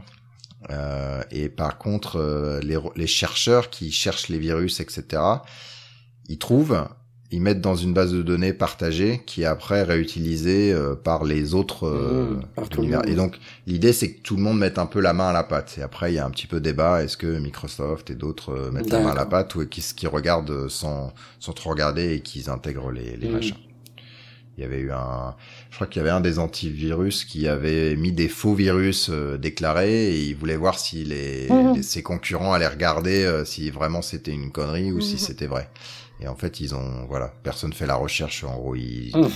ils, ont confiance dans ce qui est dans la base et après ils appliquent, quoi. Voilà. Sinon, rubrique de débutant, le garbage collector. Alors, qui c'est qui se lance? C'est toi qui aimes bien faire le ménage. c'est toujours moi qui me lance. Non, remarque, c'était Vincent la dernière fois. Ah. Bon, alors, le garbage collector. C'est le ramasse-miettes en français, déjà. Euh, et l'idée, c'est sur des langages qui, alors, vous, allez peut-être avoir du mal à y croire, euh, vous qui travaillez dans des langages modernes, mais avant, on disait je crée un objet, et on disait aussi je supprime l'objet. Et si on disait pas je supprime l'objet, il restait en mémoire, et puis à la fin, on avait euh, à la fin, t'avais plus de mémoire qui explosait. Eh voilà. Et ça existe encore même dans les langages genre Rust, etc. Enfin, des langages qui sont qu'on considère maintenant plutôt bas niveau. Et du coup, il y avait des patterns de logique de bah, celui qui crée, c'est celui qui qui va détruire. Euh, si tu t'appelles d'autres composants, bah faut faire attention quand tu passes tes références, etc. Il y avait plein de trucs euh, quand même assez pénibles à gérer. Et du coup, la notion de garbage collector est arrivée qui dit bah non, on va la machine, euh, enfin le truc qui fait tourner votre code, euh, qu'il a compilé ou si c'est une machine virtuelle qui le fait tourner, va regarder euh, les objets que vous créez, quand est-ce qu'a priori vous les utilisez plus, c'est-à-dire qu'il n'y a plus de référence, il n'y a plus de référence entre un objet que vous utilisez encore et cet objet-là, et du coup on va à la main vider la mémoire, euh, la recompacter, etc., etc. Donc ça c'était une belle idée. Au début ça marchait quand même moyennement, ou ça marchait un peu trop, genre ça effaçait les objets euh, qui étaient encore référencés. Et puis ça s'est pas mal amélioré. euh, bah, c'est c'est vieux hein, comme technologie, mais ça s'est pas mal amélioré. Et donc c'est pour ça que vous, quand vous dites, vous dites je crée un objet, vous faites vos trucs, vous sortez de la méthode et vous avez oublié cet objet-là. Il est peut-être temporaire, il est peut-être euh, permanent parce qu'il est associé à un objet qui a un singleton derrière. Et tout ça, c'est géré pour vous, euh, mais il y a du boulot et c'est pour ça que ça fait des fois des pauses, ça vérifie euh, les objets que vous utilisez encore, ceux que vous utilisez plus, ça les, ça vire ceux de la mémoire, en tout cas ça les dé- des références euh, et ça continue. C'est pour ça qu'on parle des fois de Stop the World euh, Garbage Collector qui disent euh, bah, qui sont obligés d'arrêter votre programme pour pas que vous fassiez des modifications pendant que lui vérifie les objets qui sont utilisés et plus utilisés. Et donc on essaie de réduire ces pauses euh, puisque ça, ça littéralement votre appli elle ne fonctionne plus pendant ces millisecondes ou cette secondes ou cette dizaine de secondes. Voilà. Et donc quand on parle de pauseless euh, garbage collector, c'est des l'idée c'est de trouver des solutions pour euh, que l'application elle continue à tourner, en que là que le ressenti soit soit toujours euh, toujours là, même si il y a de la euh, suppression des objets qui ne sont plus utilisés euh, en mémoire. Bon, ouais, je m'en suis plutôt Pas bien mal. sorti là, non Pas mal. Ça me paraît pas mal. Ah Super explication. Très clair, j'ai tout Voilà. compris. Bravo. Bon, super. Et c'est partout, hein, JavaScript, Java, Ruby, Python. Euh, Partout, tu C, supprimes pas ton, ton objet. C'est pas une raison pour laisser des miettes sur la table. Voilà. Non, c'est pas une raison pour en créer, créer plein alors que t'en as pas besoin. Voilà. Ouais, c'est encore mieux ça. Ok, bon, c'est un épisode, ma foi, plutôt pas mal. On va parler des conférences. Il y a le Jug Summer Camp le 16 septembre. Euh, donc ils vont annoncer, je pense, euh, d'ici très bientôt leur, euh, euh, le, les résultats du CFP. Donc c'est le 16 septembre à La Rochelle, à, à moins que ça soit bougé à Nantes comme le comme l'université d'été du PS, mais normalement non. T'as pas été annulé d'ailleurs? Ah, ils l'ont peut-être annulé, ouais, t'as raison. Il me t'as semble raison. bien. J'espère que le Jug Summer Camp euh, ne sera pas attaqué par, euh, par, par des euh, grévistes. Non. Euh, voilà, sinon il y a NG Europe le 25 et le 26 octobre. Bah, tu y seras, euh, du coup, Antonio, c'est ça? Ouais, j'y suis. Tu vas Je vais apprendre même Angular. faire un... Ouais, je vais enfin apprendre Angular pour de vrai. Super. Ouais. le gars qui est passionné par la formation. joie. Ouais, mais en fait, il est en train de transpiler euh, Java EE en JavaScript pour le mettre dans le front. Parce que ça va trop vite le front maintenant aujourd'hui. D'accord. D'ailleurs, tu utilises Angular, euh, toi, Stéphanie, ou tu utilises, euh, t'es plutôt euh, JavaScript Forever euh, direct euh, Non, j'utilise Angular. Moi, je fais de l'Ionic, D'accord. donc je fais euh, beaucoup d'Angular. D'accord. Je fais du mobile Alors, hybride. D'accord. Ouais, ouais, bien. Ça marche. Euh, J'ai dit plein de Gazole électrique. Voilà, C'est ça. exactement. Euh, codeur en scène le 24 novembre avec les ateliers le 26 novembre. Le CFP doit être toujours ouvert si je ne me trompe Oui. pas. Ils l'ont, ils l'ont ouvert il y a quelques jours, il est encore ouvert, ouais, effectivement. Euh, non, pas il y a quelques jours parce qu'on en parlait déjà la fois d'avant. Il ferme le Enfin, 1er bref. septembre. D'accord. Merci. DevFest Nantes. Euh, le CFP est aussi ouvert ce sera le 9 et le 10 novembre à Nantes. À ne pas confondre avec la Hellfest. de- Non, ça, c'est fini. Ah oui, flûte, c'est terminé. C'était en même temps que le Web Today. Ah, Ouais, c'est vrai. Ouais. Ouais. Ouais, ouais, ouais.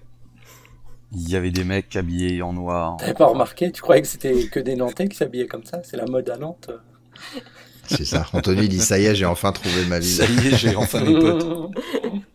Et puis Devox Belgique du 7 au 11 novembre. Et puis Devox Maroc euh, une semaine avant, une semaine après, je sais jamais. Et on n'aurait pas oublié un petit Java One, là. Oh, ouais, ouais, mais c'est plus loin, quoi. Mais Mm. bon, Java One en du 7 au 11 septembre, c'est ça? Oh, flûte. Non, c'est Euh, personne n'y va, en fait. Ah, si, si, non, c'est pas, c'est pas du 24. euh, Attends, je l'ai en plus sur mon calendrier. Oh là là là là. Non, c'est 24. euh, C'est fin septembre. Attends. Ouais, du 18 au 22 18 septembre. au 22 septembre, voilà, c'est ça. Ouais, mi-septembre, Voilà. fin septembre. Yes. Et donc, toi, t'as déjà reçu tes... ton acceptance, c'est ça? Bah, en fait, j'ai- j'avais vu qu'il y a deux, trois semaines, ou moins deux semaines, euh, il y en avait plein qui avaient reçu, et, et plein qui avaient rien reçu du tout, donc je savais pas s'ils étaient pris ou pas pris. Et là, je viens juste de recevoir euh, lundi, je crois, euh, un de mes talks qui a été accepté. Donc, euh, c'est une deuxième salve, on Deuxième va vague. dire. Ouais, ouais, Ça sent pas bon pour moi, ça. ouais. ouais, ouais, j'ai rien, vu- j'ai rien vu pour l'instant. Euh, je pensais en fait que je- du coup ça passerait pas parce que je pensais qu'ils avaient déjà Ouais. tout annoncé. C'est peut-être qu'ils par track, attendaient- en fait, qui libère.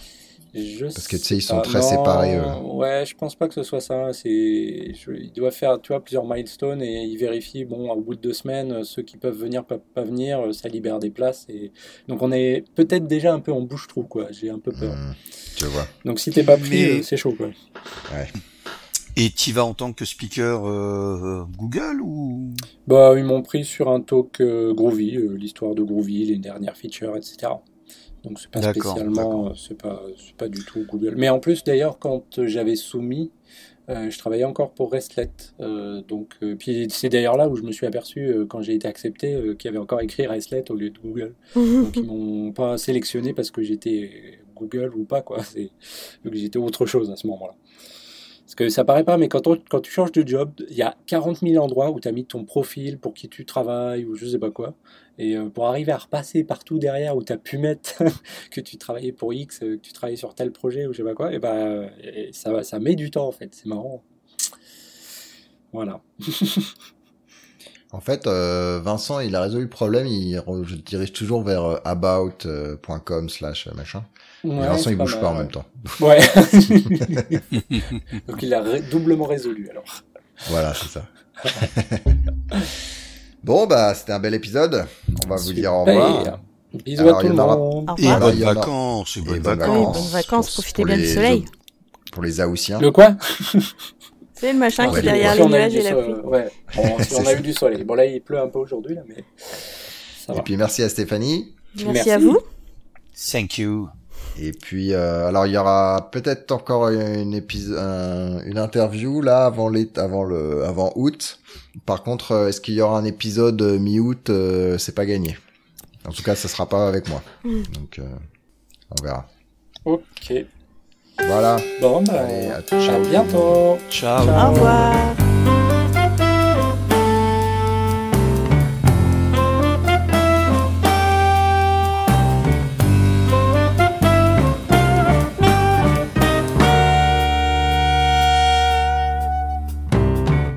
Le thème musical est le thème numéro 3, gracieusement offert par podcastem.com. P-O-D-C-A-S-T-T-H-E-M-E-S.com. Le logo a été dessiné par Nicolas Martignol, alias le Touilleur Express. www.touilleur-express.fr